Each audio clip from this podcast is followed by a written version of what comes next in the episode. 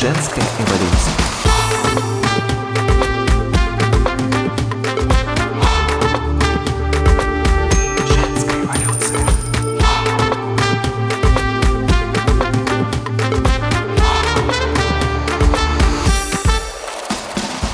Привет, друзья! В эфире Олеся и подкаст «Женская эволюция». С 2014 года я работаю с клиентскими проектами как маркетолог. И с 2018 года делаю запуски онлайн-продуктов. В этом подкасте я беру интервью у женщин, владелец бизнесов и авторов вдохновляющих проектов и рассказываю об эффективных маркетинговых инструментах для независимых специалистов, которые хотят масштабировать свою практику онлайн. Если вам нравится мой подкаст, прошу вас поставить лайки и сердечки на подкаст-платформах и поделиться с друзьями ссылкой на этот подкаст.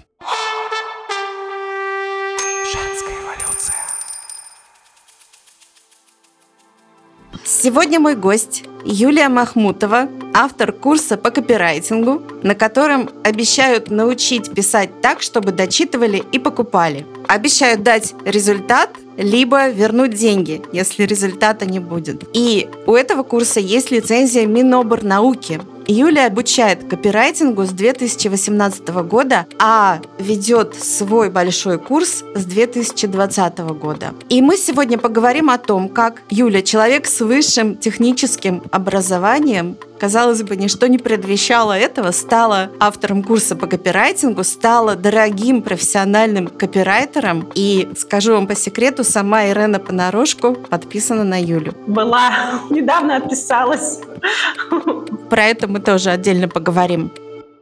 И еще я хочу сказать, что выпускники Юлиного курса никогда не остаются без работы. Юля подробнее расскажет, как разлетаются ее выпускники, почти как горячие пирожки. Я сама, кстати, работаю с твоей Юлей выпускницей. У меня помощница О, по контенту, которую я нашла как раз среди твоих выпускников. И я хочу, пользуясь случаем, сказать тебе большое спасибо, потому что мне очень нравится с ней работать. Я полностью довольна, она просто великолепная. Итак, расскажи, как так получилось, что ты, человек с высшим техническим образованием, вдруг стала заниматься копирайтингом? Так, ну, во-первых, спасибо тебе, что позвала. Это мой первый подкаст. Э, Привет всем. И тут, знаешь, будет, наверное, правильнее спросить наоборот, как я попала в технический вуз. Потому что, наверное, прозвучит чуть пафосно, но копирайтинг мой начался в школе. Когда влюблялись подружки в мальчиков в школе, они просили меня написать им письма, записки. Когда я влюблялась в мальчика, я общалась с ним текстом. То есть вот э, скорее техническое образование выбивается из этой истории, чем последующий копирайтинг. А как я попала в технический вуз, мне кажется, мои родители знали очень много про тревожные времена. Это, был, это только закончились 90-е, и меня просто готовили.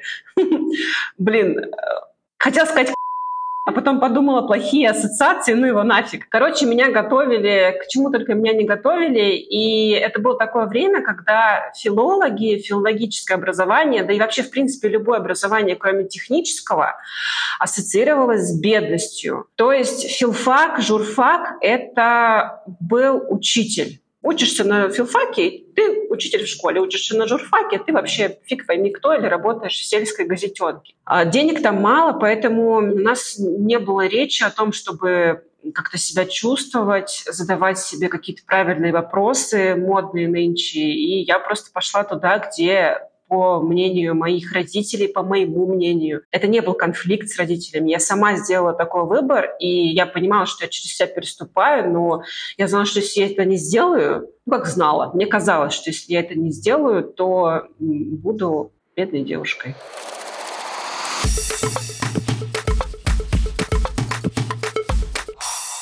А, Я знаю, что ты какое-то время работала продажником, и уже после этого ты стала именно копирайтером. Скажи, пожалуйста, в каких направлениях ты занималась копирайтингом? Я знаю, что ты работала как гоустрайтер. И вот хотелось бы поподробнее про это. Как ты попала вообще вот именно в эту сферу? Ну, давай сначала про продажи. Тут будет спойлер. Ты меня попросила подготовить несколько советов для слушательниц наших. И вот э, я подготовила чуть больше, чем ты просила, и там будет такой совет, обязательно поработайте в холодных продажах.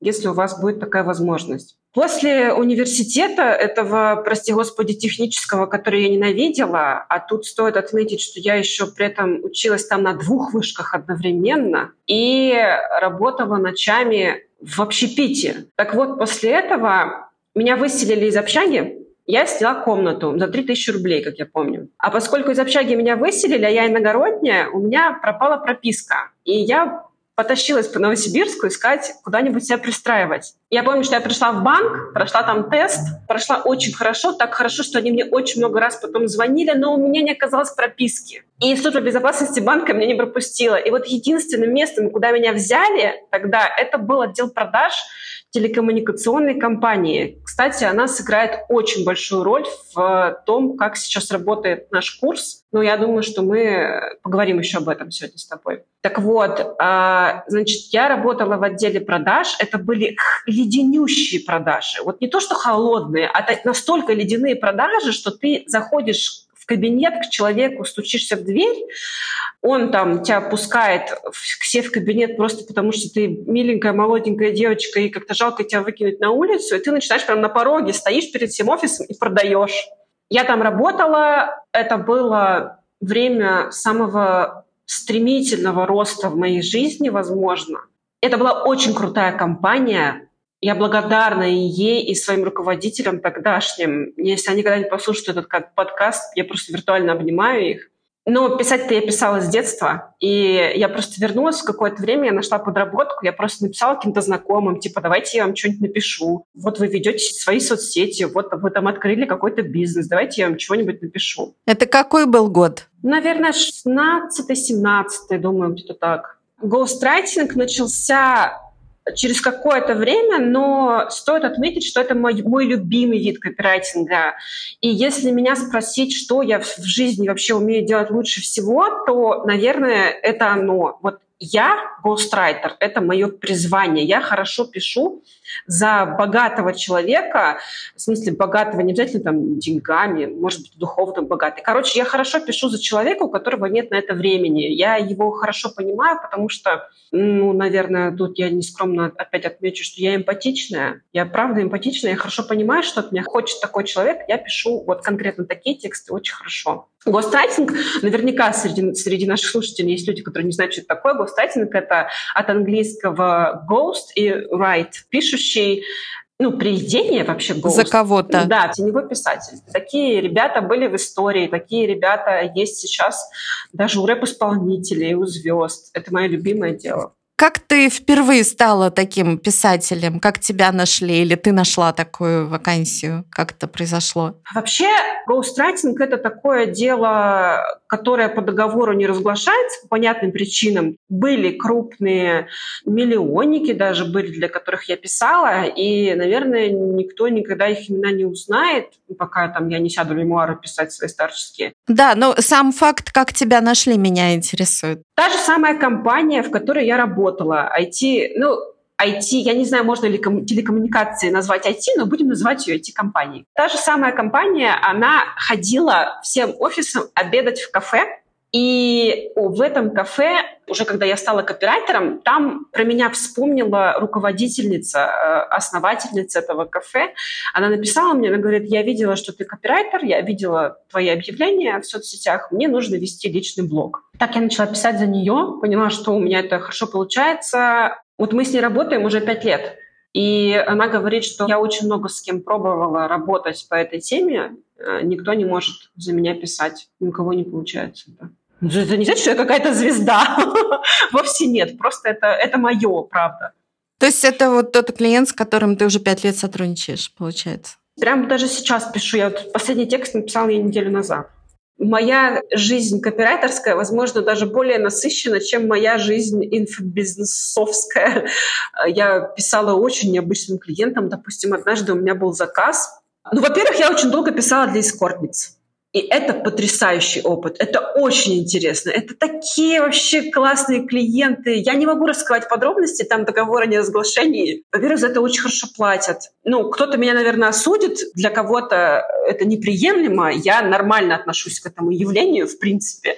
Меня ничего не коробит, это никак не противоречит моим каким-то базовым взглядам и ценностям. Все для меня нормально. Во-вторых, у меня, например, был э, опыт заказухи. Ну, то есть один дяденька плохо поступил с ребенком моего клиента. Ну, с ребенком несовершеннолетним, там были запрещенные вещества. И мне нужно было написать такое письмо, которое разошлется родственникам этого дяденьки, его работодателям, и нужно будет испортить жизнь этому человеку. У меня был, например, такой заказ. И я очень долго мучилась, брать этот заказ или нет. Это был серьезный моральный выбор, меня не вызывало вопросов, как написать это письмо, я прекрасно понимала это. Меня вызывало вопросы, а вдруг мы оговорим человека, вдруг мы неправду, вдруг мы испортим ему жизнь, а он не виноват. Вот в чем был выбор. Но я этого клиента знала много лет, я для него писала очень много лет уже на тот момент. Ну, у меня нет ни одного клиента, про которого я могу сказать очень много лет. Все-таки я всего там, максимум 8 лет этим занимаюсь.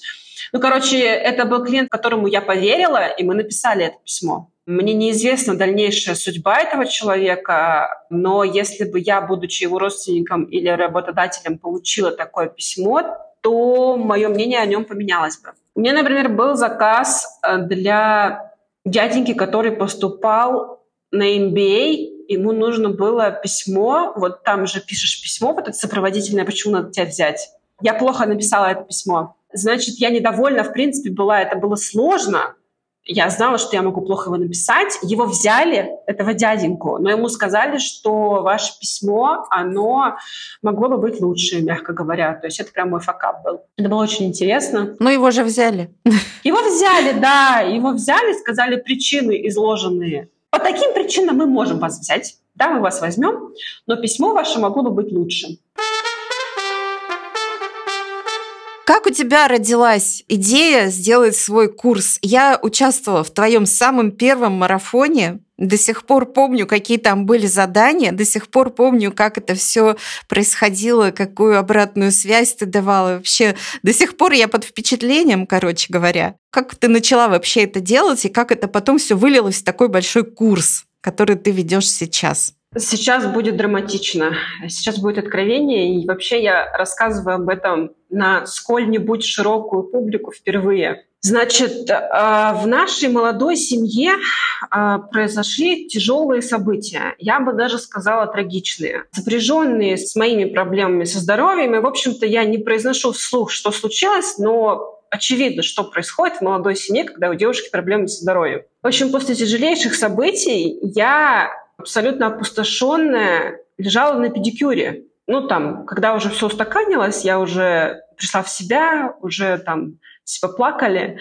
Я лежала на педикюре, и я поняла, что я вот сейчас вот уже ничего не боюсь, и мне все равно, что обо мне подумают. А параллельно с этим это был не помню какой год, в общем, начали как грибы вырастать вот эти марафоны текстовые. Все вокруг их шлепали. Просто вот выдавали конвейер какой-то вокруг меня был из этих текстовых марафонов.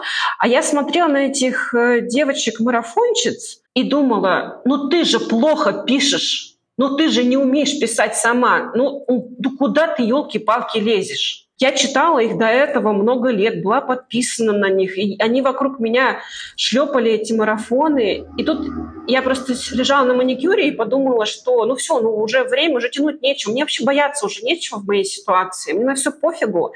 Я прям там в эту секунду написала объявление, выложила пост, типа, хотите, я проведу вам текстовый марафон? А я была в этот момент полно... маленький, гордый, но полноценный текстовый блогер. То есть все, кто были на меня подписаны в этот момент, они были подписаны абсолютно точно из-за текстов. Я помню, что я получила 112 заявок тогда. Я написала одно сообщение, и было 112 заявок. И я сразу же после этого объявила цену. Это было 500 рублей. И Я очень хорошо помню момент, когда на карточку начали сыпаться деньги. Хотя, конечно же, я делала все не ради них. Я делала все, знаешь, потому что меня бесило, как они вокруг все пишут плохо с канцеляритом, с этим мусором речевым. В общем, на карточку начали падать деньги, и я помню, что мне упало, ну вот, наверное, за несколько суток сумма, сопоставимая с моей зарплатой, которая, между прочим, была довольно неплоха. Как известно, менеджерам продаж неплохо платят. После этих трагических событий я одна улетела в Таиланд.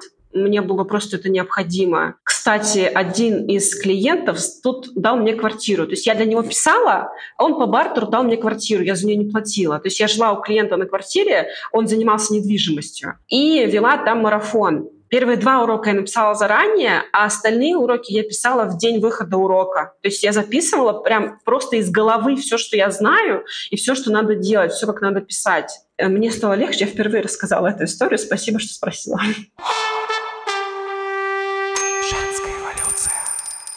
Классно. Ну, это вот марафон. А что с курсом? У тебя сейчас там команда, есть э, кураторы, есть, наверное, еще какие-то технические сотрудники, и есть, насколько я знаю, даже продюсер. Смотри, про продюсера нет, это просто маркетолог, которая ведет у нас э, на курсе урок один, и она просто в случае чего меня единично консультирует. Продюсера у нас никогда не было. Короче, как родился курс? В какой-то момент я вела 14 клиентов, и со мной работала помощница, которая писала текстовые заготовки или писала те тексты, которые, ну, там, сначала простые, потом я ей все больше и больше доверяла, работала, работала, было клиентов много-много, больше, больше, больше, очередь уже из клиентов больше и больше, и уже их некуда девать.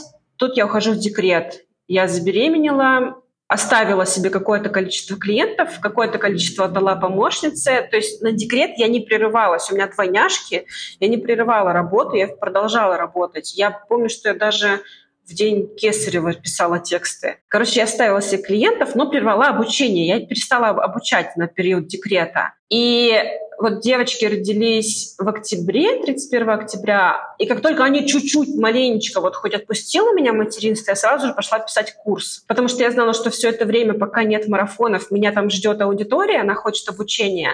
Но я понимала, что марафончики — это уже несерьезно, что уже нужно какую-то программу писать такую, которая будет и дороже, и более серьезно готовить профессионалов к рынку. То есть это уже было не развлекалово никакое, а серьезная взрослая программа для профессиональных копирайтеров. А совпало это с тем, что ко мне пришел... В общем, в той компании, где я работала, вот то, что мы условились называть IT, из той компании уволился коллега, который там писал тексты все. Он невероятно крут. Я до сих пор, Олесь, не верю, что он со мной работает. Это Тимур? Я, у меня мурашки от того. Да, это Тимур. Это самый своеобразный человек в моей жизни, вообще самый необычный, самый эрудированный. И, в общем, он такой приходит и говорит, ты знаешь, а я уволился из Вантела, может, у тебя работенка есть, может, что-нибудь замутим? Я думаю, что я сейчас предложу ему поработать копирайтером, а вот что-то про курс как-то страшно ему говорить. И я ему такая говорю, ну давай там, конечно, у меня клиенты есть миллион, которые отвалились, которые когда-то со мной работали. Я, конечно, могу тебе их отдать, они ждут меня, они согласятся с тобой работать. Он потрясающе пишет. Полно видов текстов, которые он пишет круче меня. И я так такая ему говорю, значит, ну еще есть такая идейка, как бы можно еще курс написать. Он такой, о, а давай курс писать, вот это клево. И такой, нафиг этих клиентов, давай, короче, курс писать с тобой. Я ушам своим не поверила, но, в общем, мы пошли писать с ним курс. Он еще на «ты» с техникой, он монтировать умеет. Э, сам два урока провел на этом курсе. И так мы пошли делать серьезную программу. Осенью я родила, а к весне мы родили программу серьезную.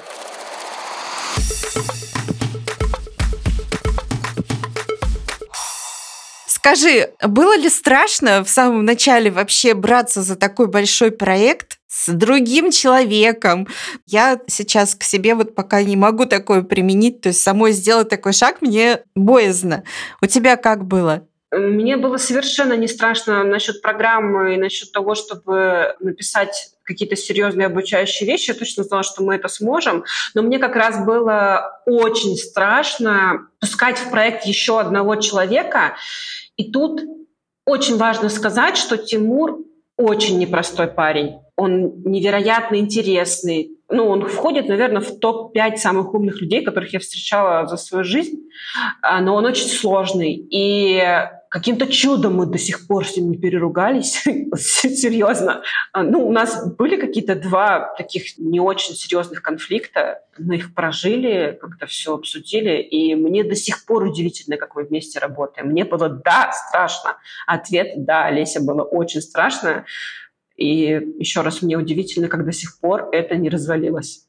Как тебе удалось справиться с этим страхом? Ну, во-первых, я прямо ему сказала, я ему сказала, Тимур, ты вообще капец крутой, но ты же знаешь, что ты сложный ну, ты же понимаешь, что у нас могут быть конфликты. В смысле, не то, что ты там вот очень сложный, у нас могут быть конфликты. Я тоже непростая дама. Мне страшно. Я ему проговорила, как это принято называть через рот, вслух, словами. Я прямо ему сказала, я боюсь очень, во-первых, что мы переругаемся, во-вторых, что у этого будут какие-то последствия, что они отразятся на учениках, на программе, на имени. Мы сразу поняли друг друга по той теме, что нам не очень важны деньги, и нам гораздо важнее психологический комфорт. Я это прямо проговорила. Я ему сказала, что вот давай как угодно делить деньги, как-нибудь давай делить деньги, но вот чего никогда не надо делать, это создавать мне вот какую-то напряженку сильную. То есть мы тут вот это все продолжаем только пока всем в кайф с деньгами пусть там вообще что угодно может быть. А вот э, без кайфа не будем делать. То есть получается, что вы два сооснователя, если так можно сказать, да? И остальные кураторы уже позже присоединились. Основатель все-таки я, потому что 80% программы мои, но у меня же нет филологического образования, а у Тимура есть. Мало того, что у него есть филологическое образование, он еще и прям по диплому может преподавать.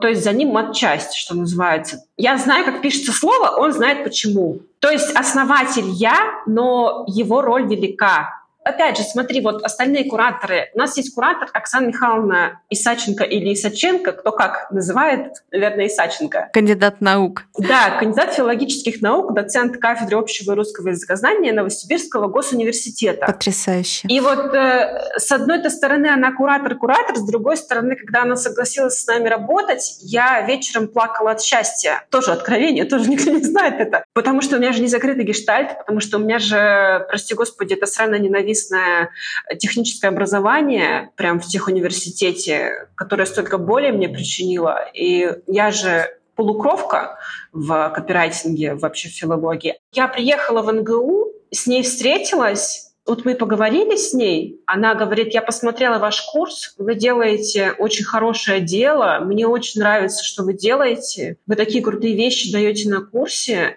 я такая сижу, я, во-первых, не слышу вообще вата какая-то в ушах, и я, я думаю, это правда с мной происходит? И потом я села в машину, я сейчас рассказываю, у меня мурашки, села в машину к мужу и говорю, ты представляешь, я не верю, что это произошло. Она согласилась с нами работать, во-первых. Во-вторых, она сказала, что мы делаем какое-то благое дело вообще. Я сидела в каком-то ступоре, и я вот говорила про Тимура, что я не верю, что он со мной работает до сих пор. И про Оксану Михайловну я не верю тоже, что она со мной работает до сих пор. И это нежная затычка моего гештальта. Я всегда всем советую не ходить к конкурентам, не смотреть, что у других. Возможно, ты сейчас захочешь с мной поспорить, потому что ты маркетолог, и наверняка ты за то, чтобы изучать конкурентов. Маркетологи, они же составляют Изучают, таблицы, да. анализируют конкурентов да-да-да. Так вот, у меня заблокированы все, кто может показаться конкурентом, чтобы я случайно их не увидела. Знаешь почему? Потому что если я случайно увижу, то я скопирую, даже не намеренно. Мне просто попадется что-то на глаза, у меня мозг сам запомнит, и я не намеренно скопирую, непроизвольно. Так вот, я всегда советую не ходить э, к конкурентам. Я не знаю, как устроены другие курсы по копирайтингу, поэтому я ни разу не была ни на курсе по копирайтингу, ни на текстовом марафоне. Я намеренно это делаю, я намеренно избегаю, чтобы ничего не спереть. Но со слов наших выпускников у нас особенное отношение к языку. Вроде как мы единственные, кто не запрещает мат, кто не ругает за междометие, и кто никогда не ругает за слова паразиты, потому что мы считаем, что это можно повернуть под правильным углом и превратить в свое преимущество. То есть что нас сильно отличает от всех остальных? Со слов наших выпускников, что мы совершенно иначе относимся к языку. Наверняка после нашего подкаста будут люди, которые тебе в комментариях напишут, что у меня слова паразиты, что там тыры-пыры-растадыры, что я говорю ну, хрю, му. Так вот, я намеренно делаю это, я не считаю нужным чистить речь, и мы никогда своим ученикам не говорим это делать, потому что на рынке сейчас очень ценный навык в копирайтинге — передача tone of voice тональности бренда. Так вот, для того, чтобы ты передал тональность бренда, тем более, если ты ghostwriter, если ты пишешь за человека, то слова-паразиты, матерки, междометия, оказионализмы, речевые ошибки станут твоим помощником. Благодаря им ты сможешь сохранить уникальное звучание голоса. И говорят, что на рынке мы одни относимся к этому трепетно. Вторая вещь, которой мы отличаемся сильно Тут я точно знаю, что мы сильно отличаемся от конкурентов, потому что у меня есть э, результаты опроса. Мы опросили 155 наших выпускников, и они поставили нашим кураторам оценку 10 баллов. 90% опрошенных поставили обратной связи наших кураторов десятку. Абсолютное, подавляющее, раздавливающее все другие мнения большинство говорит о том, что у нас невероятные, звездные просто кураторы. Я никогда не поверю, что кто-то кроме меня смог подобрать такую команду. Извините, я не буду здесь скромничать. Я просто знаю, что, например, ну, Тимур бы, наверное, не стал ни с кем работать, кроме меня. Я уверена, что такой команды нет конкурентов. Никто не собрал таких кураторов, как мы, и статистика, которая у меня есть, это подтверждает. И еще у нас есть правило, тоже наши выпускники говорят о том, что оно нас определяет в некоторой степени. Мы публикуем только не анонимные кейсы. У нас нет анонимных отзывов. Любая цитата о нас, которую выложили мы в открытый доступ, она всегда содержит в себе ссылку на страницу человека. Мы не публикуем анонимные отзывы и кейсы. Это очень круто. Я всем советую, кстати, если среди слушателей же есть эксперты, если у вас есть такая возможность, перенимайте этот опыт. Это очень круто действует, помогает продавать, потому что ну, мы же понимаем, что в инфобизнесе грешат этим, что отзывы все пишут сами для себя. И если вы заведете правило публиковать только неанонимные отзывы и кейсы, ваша аудитория это оценит. Слушай, ну вот это утверждение о том, что отзывы все пишут сами за себя, должна не согласиться. Вот я, когда пришла в онлайн-маркетинг и попала на свой первый курс по продвижению ВКонтакте, первое, с чего я начала свой путь э, в онлайн-маркетинге, нам там сразу сказали, что фальшивые отзывы пользователи, читатели, подписчики сразу чувствуют, что это отзывы ну, не настоящие. И нам строго-настрого сказали, что никогда не пишите отзывы сами, ни в какой ситуации. Получайте их от клиентов, э, ну, как угодно. Работайте так, чтобы клиент сам сам хотел дать вам отзыв. Это настолько просто вросло в меня, что я ни, ну, никогда, ни в одной ситуации не было такого, что мне приходилось писать отзыв самой. Ну и своим клиентам. Женская эволюция. Скажи, сколько выпускников вышло? Ну, у меня нет точной цифры, но от 24 до 48 человек в группе. Самая маленькая 24, самая большая 48. Ну, то есть в среднем там 30 35 человек на 9, 270. Мы только на марафонах отучили 500 человек, а вот на курсах, получается, человек, наверное, 300-то, наверное, выпустили. Да, внушительное количество. Вот столько хороших копирайтеров вы выпустили на рынок, получается. Получается так. А можешь ли ты поделиться какими-то цифрами бизнесовыми? Вот, э, допустим, на какую сумму был первый запуск, на какую последний? Или, если можно, в процентном соотношении? Как тебе лучше? У меня вообще все прозрачно, все в белую. Я могу делиться всеми цифрами. Первый запуск был что-то около 300 тысяч, насколько я помню. И дальше до СВО мы росли, каждый запуск мы прирастали на 30%. Ну, это все большая сумма запуска. Соответственно, у нас очень достойные зарплаты кураторов, то есть сама я зарабатывала не то чтобы много. Вообще тут, наверное, справедливости ради стоит отметить еще про мои личные заработки. Рубрика вы не спрашивали, но я скажу про мои личные заработки. У меня три источника дохода. Прежде всего, я копирайтер. прежде всего я пишу на заказ пальцами каждый день, без выходных. И это моя основная занятость. Во вторую очередь я учу копирайтингу, а в третью очередь я блогер. У меня свой блог на 45 тысяч подписчиков, и это тоже приносит доход. Я помню, что вопрос про цифры, я обязательно все расскажу. Но у нас никогда не было, вот знаешь, как это принято сейчас говорить, а давайте монетизируем свою экспертность. Вообще не было никогда такого явления. У нас просто было типа, вы посмотрите, что творится вокруг, как они все делают плохо. Давайте сделаем хорошо и покажем, как надо. Вот мы так делали. И у нас никогда не было цели там порвать себя на тряпки и сделать рекордный запуск. У нас была цель сделать круто, сделать эталонно. А, так вот, первый запуск был в районе 300 тысяч, потом до СВО мы росли на 30% каждый запуск. Максимальный запуск у нас был миллион, что-то 370, по-моему. А, но последний запуск меньше намного. А, потому что последний запуск был лето. Я сейчас, к слову, маленечко подустала, и ближайший запуск я, наверное, активно не буду продавать, мне хочется маленько отдохнуть. А, плюс еще сама я перестала преподавать по этой программе как куратор. То есть я была на своем курсе еще куратором. Так вот сейчас я от этого отхожу, ухожу в наставничество. Возможно, на ближайшем потоке я буду брать э, либо только наших выпускников, либо каких-то копирайтеров через собеседование, через тест. То есть я буду себе какую-то набирать группу опытную и вести ее к какому-то красивому доходу.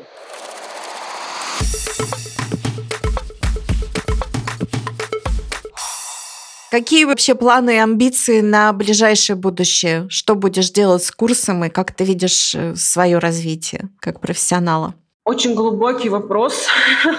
Он очень плотненько связан с э, бытовой, наверное, даже ситуацией. Ну, во-первых, нейросети искусственный интеллект. Мы точно будем двигаться в эту сторону, мы точно будем обучать э, всему, что вот про это, вокруг этого, во-первых. Во-вторых, меня иногда посещают мысли о том, что я хочу большей скрытности, анонимности своего меньшего присутствия в сети. Может быть, это возраст, может быть, не знаю что. И, возможно, я хочу еще офлайн бизнес какой-то. Точно будем двигаться в сторону повышения чеков. Мы точно будем оставаться маленьким ламповым эталонным ну, настолько, насколько можем продуктом. Добавим обучение по Телеграму обязательно сейчас. Ну вот сейчас еще я на перепутье по поводу Дзена. А, вот блог, про который я сказала, 45 тысяч подписчиков, это блог на Дзене мой. Там сейчас поменялась система мотивации. Я посмотрю, как что пойдет, сколько сама получу денег, каковы алгоритмы новые. И, возможно, продолжу обучать еще писать на Дзене тексты. У нас был Дзен-интенсив, у нас был большой флагманский продукт курс по копирайтингу, он и остается, и был Дзен-интенсив. Это маленький продукт по продвижению текстовых блогов на Дзене. Судьба этого продукта, она под вопросом. Сейчас посмотрим, как пройдет эта реформа на Дзене. Может быть, продолжим. Какие факапы у тебя были на пути построения бизнеса? Ой, я очень люблю Вообще люблю факапы, даже в контенте люблю факапы. У нас ни разу не просили возврат денег по причине того, что мы не дали знания, которые обещали, но дважды мы возвращали деньги человеку, у которого были другие ожидания, хотя это была не наша проблема. А почему вернули, если проблема была не ваша? Потому что репутация дороже. Вообще, знаешь, э, у каждой женщины, ну, у мужчины тоже, но поскольку мы тут девочками тусим, в общем, у каждой женщины есть роли. И вот у меня, например, роли мама, жена, копирайтер или вообще там, ну, работник, так условно скажем. И вот из всех ролей ну, как бы мой рейтинг самый высокий в работе. То есть я мама хуже, чем работник, я жена хуже, чем работник, я там, не знаю, гражданин хуже, чем работник, а работник я зашибись. В общем, как у работника у меня, наверное, хорошая репутация, и лучше вернуть. Нам не так сильно нужны деньги, как сильно нам нужна наша репутация. Поэтому мы вернули без разговоров, а, хотя мы не обманывали ожидания. Ну, программа выложена в доступе наша. Мы не обещали ничего из того, что мы не дали а, но вернули. Какие еще факапы были? Ты знаешь, у меня бывают контентные факапы. Прям вот я напишу что-то эмоциональное, и понимаю, что я написала глупость, что этого не стоило писать. Вот вообще, в принципе, моя ошибка, я могу не поставить должный фильтр между пальцами и клавиатурой и опубликовать что-нибудь либо непроверенное, либо слишком эмоциональное. Этот год меня этому научил. Слушай, факапы, факапы. Ну, может быть, это был там впустую слитый рекламный бюджет или какие-то неудачные коллаборации. А, конечно. Или что-то. Конечно. У нас последний закуп рекламы, ну, прям вообще не очень. В инфобизе все очень успешные типа. И если когда-нибудь вам, дорогие слушатели, покажется, что все вокруг слишком успешные, э, красивые, богатые, на Бали, с шикарными ягодицами, вы приходите к нам, потому что у нас постоянно... Мы обсираемся вообще постоянно. У меня вообще нет этой картинки красивой. Мы последний закуп рекламы в Телеграме не мы, а я. Это я занимаюсь закупом рекламы. У нас нет продюсера, у нас нет э, специальных людей, у нас маленькая команда, в которой каждый умеет очень много и каждый многорукий многоног. В частности, закупом рекламы занималась я на последнем запуске. Я закупила рекламу плохо, Что-то, знаешь, наверное, по 180 рублей за подписчика. Это много. Если для тебя это факап, то таких факапов у меня сколько хочешь. Приходи в любое время, я подниму самооценку любому человеку, которому кажется, что вокруг только успешный успех, я готова помочь рассказами о своей жизни. Вот интересно, вот ты потратила много денег, получила мало подписчиков. Как э, ты справляешься со своим вот этим вот э, упадком настроения или что у тебя происходит? Поделись. Я справляюсь с упадком настроения тем, что у меня три источника заработка. И это правильно. Я наших копирайтеров тоже учу так делать. А, нужно диверсифицировать свои доходы. Чем больше у вас источников дохода, тем лучше. У вас должен быть площадка прямой монетизации. Это дзен у меня приносит доход. Дзен, как известно, выплачивает своим авторам. У вас должны быть клиенты, у вас должна чуть-чуть монетизироваться экспертность. А экспертность обязательно должна монетизироваться, даже если вас тошнит от того, что все вокруг монетизируют экспертность. Хочешь, расскажу, почему? Да. Значит, если наши уважаемые радиослушатели встречали в жизни когда-нибудь очень богатого дяденьку или тетеньку, ну, долларового миллионера как минимум, то вы точно знаете, что рано или поздно у такого человека возникает желание передавать знания. То есть э, очень крутые такие небожители бизнеса, они просто естественным путем приходят в точку, когда в тебе очень много и нужно делиться. И ты этим делишься не потому, что тебе чего-то не хватает и, например, хочется заработать. Нет, ты этим делишься, потому что тебя порвет, если ты не поделишься. И очень крутые дяденьки и тетеньки прекрасно понимают, они вам преподадут, можно так сказать, короче, они вам покажут, они вам расскажут, что это естественное желание человека. Так всегда происходит. Экспертность так развивается. Это закон экспертности. И поэтому, если вы начинающий копирайтер, ну и чувствуете, что вы набрались опыта хотя бы немного, сразу же начинайте помаленечку консультировать, потому что каждый человек инстинктивно чувствует, э, что с вами надо иметь дело, что вы уже прочувствовали этот закон. То есть каждый из нас где-то внутри, где-то в глубине души знает, что человек так устроен, просто экспертность так устроена. И ваши клиенты, глядя на то, что вы чуть-чуть монетизируете свою экспертность, они будут поднимать вам гонорары, они будут быстрее соглашаться покупать у вас услуги. То есть монетизироваться по чуть-чуть надо начинать сразу, как только у тебя появляется такая возможность. Даже если тебе кажется, что все вокруг уже заманали с этой экспертизой. Ага, то есть получается, ты считаешь, что даже тот человек, который начал недавно, но уже имеет какой-то опыт, он уже может этим опытом делиться? Должен. Он должен этим опытом делиться, потому что есть еще пара когнитивных искажений же на эту тему. Когда ты крутой, когда ты уже совсем эксперт, ты очень долго варишься в этом супе, и ты тут уже все знаешь, ты тут ко всему привык, и тебе все кажется очевидным, и ты не понимаешь ценности всего того, что ты знаешь. А если ты начинающий, то ты еще помнишь это ощущение, ты еще помнишь, как было круто, когда ты это узнал. Ты узнал, ты такой, нифига себе, что так можно было? И ты помнишь, что на самом деле это не само собой разумеющийся факт, а это нифига себе. И поэтому тебе нужно пойти и это ощущение дать другому. Как классно, что ты сейчас об этом сказала. Я думаю, мои слушатели будут в восторге, потому что, ну, мы же знаем, что у всех есть этот э, самозванец, там, внутренний критик, еще бог знает кто, которые вот мешают, как бы, да, делиться знаниями, пока я не научусь еще чему-нибудь, я еще не поработаю где-нибудь, еще чуть-чуть стану более экспертным и так далее, и так до бесконечности. А получается, что вот твой опыт говорит о том, что как раз делиться знаниями можно можно, начиная с самого начала практически? Этот вопрос сопряжен с еще одним приятным открытием. Например, в блогинге принято считать, да и в копирайтинге принято считать тоже, что ты вот должен накопить, накопить знания, подниматься, подниматься, подниматься в какую-то горочку, а потом ты достигаешь какой-то точки, и вот в этой точке тебе можно. Допустим, тебе можно вести блог, или, допустим, тебе можно писать на заказ, или, допустим, тебе можно впервые попросить деньги за свой текст, а до этого ты писал, например, только для портфолио. Так вот, истина заключается в том, я в этом уверена, я не просто уверена, я знаю это, истина заключается в том, что в любой точке этой горы у тебя есть клиенты и потенциальные читатели. Тебе не надо дойти до какого-то момента, в котором становится можно. Где бы ты ни был, уже можно. Где бы ты ни был, уже есть люди, которые готовы тебе платить, потому что далеко не всем клиентам нужны копирайтеры-звезды. Есть клиенты, которым нужно просто записать текст по голосовому сообщению, например. И ты не должен быть семи пядей во лбу, тебе не обязательно разбираться в литературных тропах, чтобы это сделать. Тебе просто достаточно иметь пальцев и знать алфавит. Вот и все. И точно так же с блогингом. Даже если ты не суперзвезда, и ты не пришел в какую-то заветную магическую точку, в которой можно. Где-то есть люди, которым интересно знание, которое у тебя есть, опыт, который у тебя есть. Потрясающая мысль. Мне очень нравится.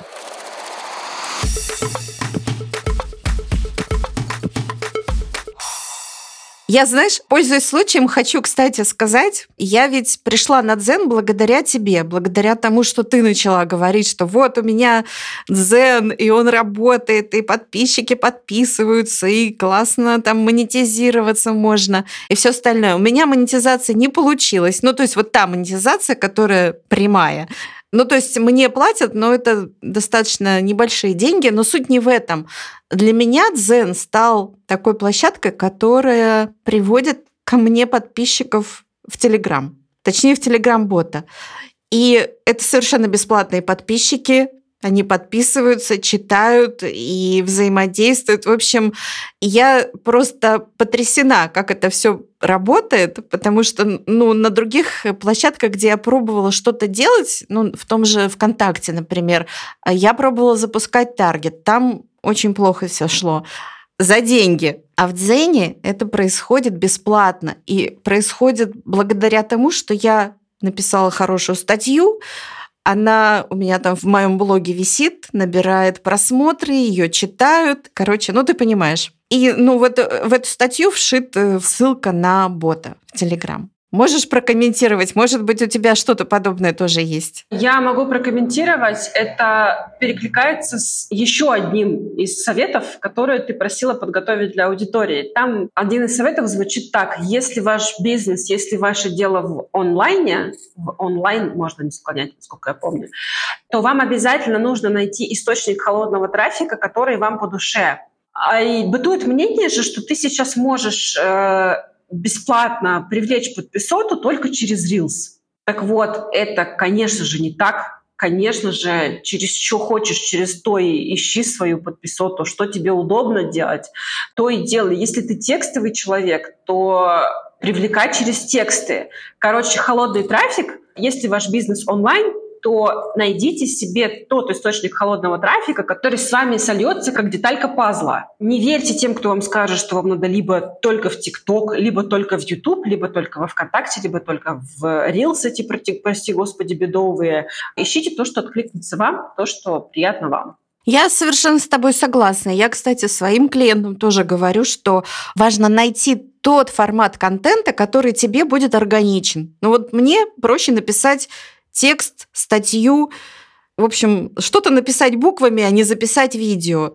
Ну, то есть вот рилсы я, например, пробовала делать, мне тяжело это дается. А статьи у меня получаются легко, и они, не скажу, что все они прямо так залетают, но какие-то залетают, и они работают вот таким вот образом.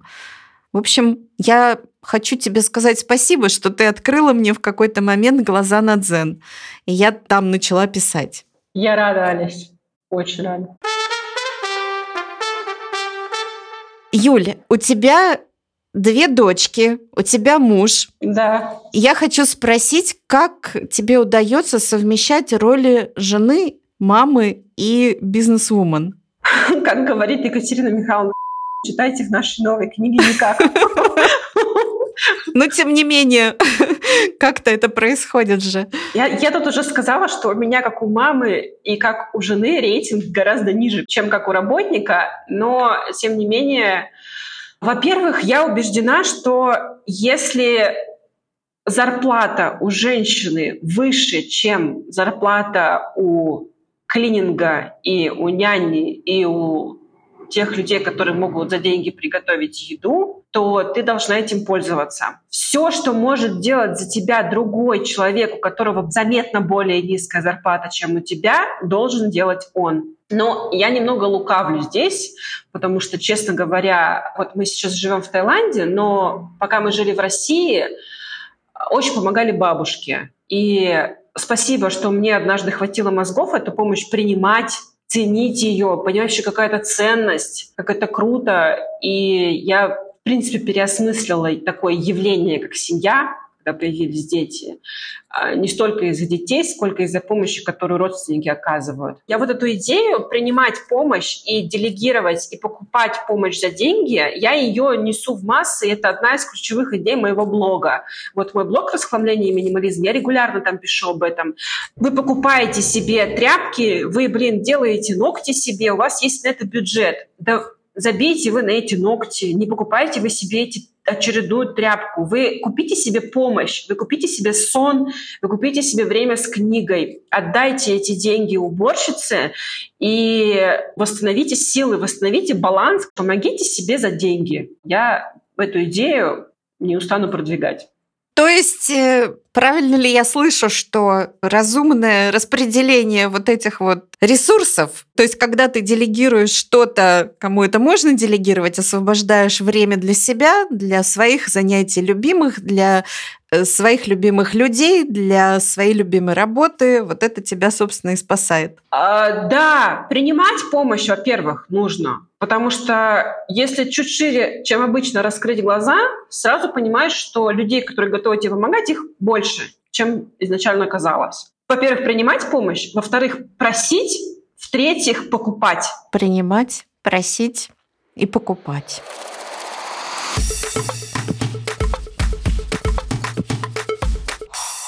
Ну что, мы, в общем-то, приближаемся к завершению. Что ты посоветуешь девушкам, женщинам, которые хотят из своего какого-то занятия, которое им нравится, которое дает им доход, заработок, сделать какой-то проект? Как не бояться масштабироваться, как не бояться делегировать, как не бояться привлекать в свой проект других людей? Может быть, что-то про это? Ну, с масштабом, мне кажется, у меня у самой проблемы. Тут надо спросить кого-то, у кого масштаб больше, чем у меня, но тем не менее какие-то советы я дам. Возможно, через 10 лет или через 5 я поменяю мнение, но пока я скажу так. Очень часто успех — это не рывок, это не усилие над собой, это не какой-то волевой поступок или какое-то решение. Очень часто успех — это нечто, что ты делаешь изо дня в день, изо дня в день, как точишь своей водой камень. Вот у меня так было с блогом на Дзене. Я как уперлась рогами. Я как-то... Вот я решила, что мне надо каждый день писать. Там успехом не пахло вообще. Я писала и писала и писала и писала, и в какой-то момент хрясь свалился успех. 20 тысяч подписчиков за один день. За, за два дня, да. У меня там очень много людей на Дзене считают блатной, но это не так. У меня не было никогда ни одного знакомого на Дзене. Просто мой блог, он про уборку, про дом, про чистоту. И 1 мая Дзен сделал, Яндекс, по-моему, сделал тематическую подборку, и меня поднял там на первое место. И на меня просто свалился успех. Я за месяц заработала 200 тысяч просто на выплатах тогда. Просто писала там по часу, по два в день. Ну, совет-то не об этом. Совет о том, что часто успех — это не какое-то магическим образом обнаруженное решение или это не щелчок, который все переворачивает. Очень часто успех — это монотонные, упрямые, ежедневные, повторяющиеся действия, которые вроде бы совсем не пахнут успехом. Это первый совет. Второй совет если вы хотите вот как раз то, что сейчас сказала Олеся, если вы там хотите монетизировать свою экспертность, и вот вокруг всего вот этого. Лишите себя физической возможности получать критику. Вообще она не нужна. А как это возможно? Расскажи. Отключите уведомления. Допустим, вот на Дзене у меня отключены уведомления о дизлайках. Я вообще не знаю о них у меня заблокированы в WhatsApp даже родственники, которые мне могут отравить жизнь критикой. За, прям вообще заблокирован. То есть физически нет у людей возможности меня критиковать. Это никак не поможет. Критика не нужна вообще вам. Если вам нужна критика, вы считаете, ее нужно пойти и купить критику. Консультацию купить у какого-то человека. У Олеси купите, блин, критику. У меня. Пойдите у кого-нибудь крутого еще купите критику. Просто себя лишите возможности почувствовать плохо из-за критики. Плевать вообще, кто там что говорит. Ни один человек, который прошел ваш путь и добился успеха, никогда не станет вас критиковать бесплатно. Это все, блин, неудачники. Ну, это очевидные же вещи, я говорю сейчас. Ну, скажи, что я права. Ну, безусловно, ты права, но мне так нравится тебя слушать, ты продолжай. Короче, вам нужно просто обрубить вообще, лишить себя возможности видеть критику, слышать критику, лишить людей возможности возможности. Например, если вы хотите блог и боитесь критики, то отключите там комментарии, отключите там возможность ставить лайки или дизлайки. Насрать вообще, извините. Пофигу. Вы занимаетесь делом своей жизни. У вас одна жизнь, это не репетиция, у вас нет второго шанса. Это чистовик. Все. Как вы можете в нее пускать такие риски? Критика может убить. Критика однажды чуть не убила мой блог. У меня была тетка, которая приходила ко мне в блог, говорила, что я придумала своих детей, что на самом деле я там живу одна, никакого мужа там у меня в фамилии никогда не было, у меня 40 кошек, и я все это выдумала, потому что я хочу быть знаменитой. Критика может убить ваш, все ваше нутро, ну, весь ваш творчество, запал, дело вашей жизни. Вы не имеете права вообще идти на такие риски. Драматичный был совет, да? Да, да уж. Что еще? Третий совет, наверное, порекомендую поменьше эзотерики потому что очень модно сейчас. Пойду-ка я сделаю расклад на картах Таро, что мне делать завтра. Пойду-ка я там, я не знаю, натальную карту. Как это, я не знаю, как это называется. Я совершенно не эзотеричная дама, я не верю ни в гороскопы. Я почему это советую? Потому что я своими глазами ви- вижу. У меня есть, у меня есть бывшая клиентка, которая, у которой бизнес стоит убыточный. Она вместо того, чтобы пойти на работу, идет натальную карту составлять. И, значит, то, что ей пишут по натальной карте, идет делать. Мне ей хотелось все время сказать, да ты, блин, пойди, я не знаю, с сотрудниками какую-то систему мотивации пропиши, какие-то процент за продажи там увеличь, какой-то там план сострой, что ты к этим эзотеричкам ходишь. В общем, такое, это довольно специфический совет, и если вы с ним не согласны, то и с вами все ок, и со мной все ок со всеми все ок, но вот мой опыт таков. Я бы не ходила по всяким эзотеричкам. Вернемся к предыдущему совету. Лучше купите себе советы за деньги. У Олеси, у меня, у кого-нибудь еще. Купите у экспертов совет. Очень смешно. Ну, серьезно. Да, специфично. Ну, а оставшиеся два совета я уже дала. Это, во-первых, поработайте в холодных продажах, если у вас есть такая возможность, потому что холодные продажи сделают вас непобедимым. Я считаю, что если вы поработали в холодных продажах, вы никогда не будете бедным. Ну, то есть, если ваша страна там не вступит в какую-нибудь совсем, ну, в ядерную войну, допустим, то и совсем какой-то коллапс не случится, если вы поработали в холодных продажах, вы непобедимы. Вот садитесь, обзванивайте клиентов. Есть такое упражнение «соберите 100 нет» нужно собрать 100 отказов. Я нашим копирайтерам всегда советую, вот соберете 100 отказов, начнете себя продавать, соберете 100 отказов, станете непобедимы. Это действительно так. Работайте в холодных продажах. И последний такой мини-совет, если вы работаете в онлайн, то найдите себе комфортный источник холодного трафика, который будет... Вы же звезда, у которой лучики определенным образом расходятся в стороны от сердца. И найдите себе такой источник холодного трафика, который будет ваши лучики не обламывать, а вот который прям прилепится и с вами как, как деталька пазла сойдется. Какой чудесный совет. Ты еще хотел спросить про понарошку. А я что, еще не спросила? Я в какой-то момент заметила, что на тебя подписано в запрещенной фиолетово-розовой соцсети Ирена Понарошку. Заходим в твой профиль, мы видим, кто из тех, на кого ты подписан, подписан вот на этого человека. И, соответственно, я вижу, что она подписана на тебя, и даже лайки под твоими публикациями от нее замечала. И вот у меня как бы такой вопрос возник. Она блогер-миллионник, ты хороший копирайтер. Какая между вами может быть связь? Нет, меня много раз подозревали в этом, но я не была ее гострайтером. Вообще, а, понарошку она, возможно, пишет лучше всех из российских блогеров, возможно. Она пишет сама, я никогда не была ее гострайтером. Мы взаимодействовали некоторым образом. Однажды я работала с человеком, которому она меня порекомендовала. Мы не знакомы, нет никакого блата, не было никакого сотрудничества. Я узнала о том, что на меня подписана она. К слову, она уже отписалась. И, ну, я честно скажу, я плакала в тот день, когда я поняла, что она отписалась но это был пик материнства, такой пик напряженного декрета был. То есть я поплакала, когда я поняла, что она от меня отписалась, потому что она сыграла определенную роль в том, чтобы начались э, вот эти текстовые марафоны, потому что реально люди заходили, видели, что на меня подписано понарошку, а у меня там что-то 8 тысяч подписчиков, совсем немного.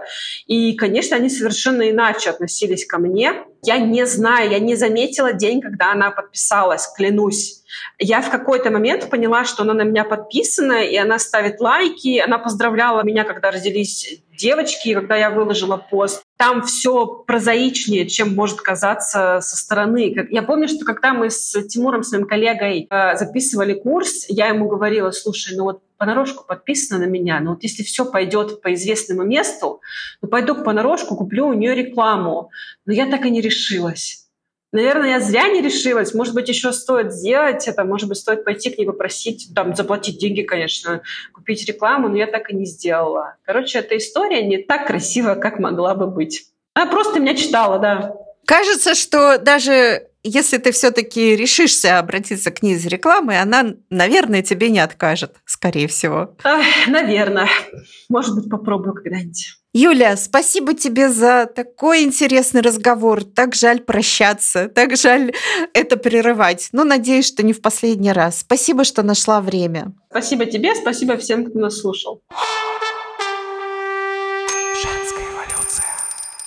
Спасибо, слушатели, дорогие мои, что дослушали этот выпуск до конца. Мы оставим ссылку на телеграм-канал Юли, и вы сможете подключиться к нему, присоединиться и почти каждый день узнавать что-нибудь интересное и полезное о русском языке. Если вам понравился этот эпизод, пожалуйста, поставьте лайки и сердечки на подкаст-платформах. Не забудьте подписаться на подкаст, потому что так вы будете получать уведомления о новых выпусках. До новых встреч в подкасте «Женская эволюция».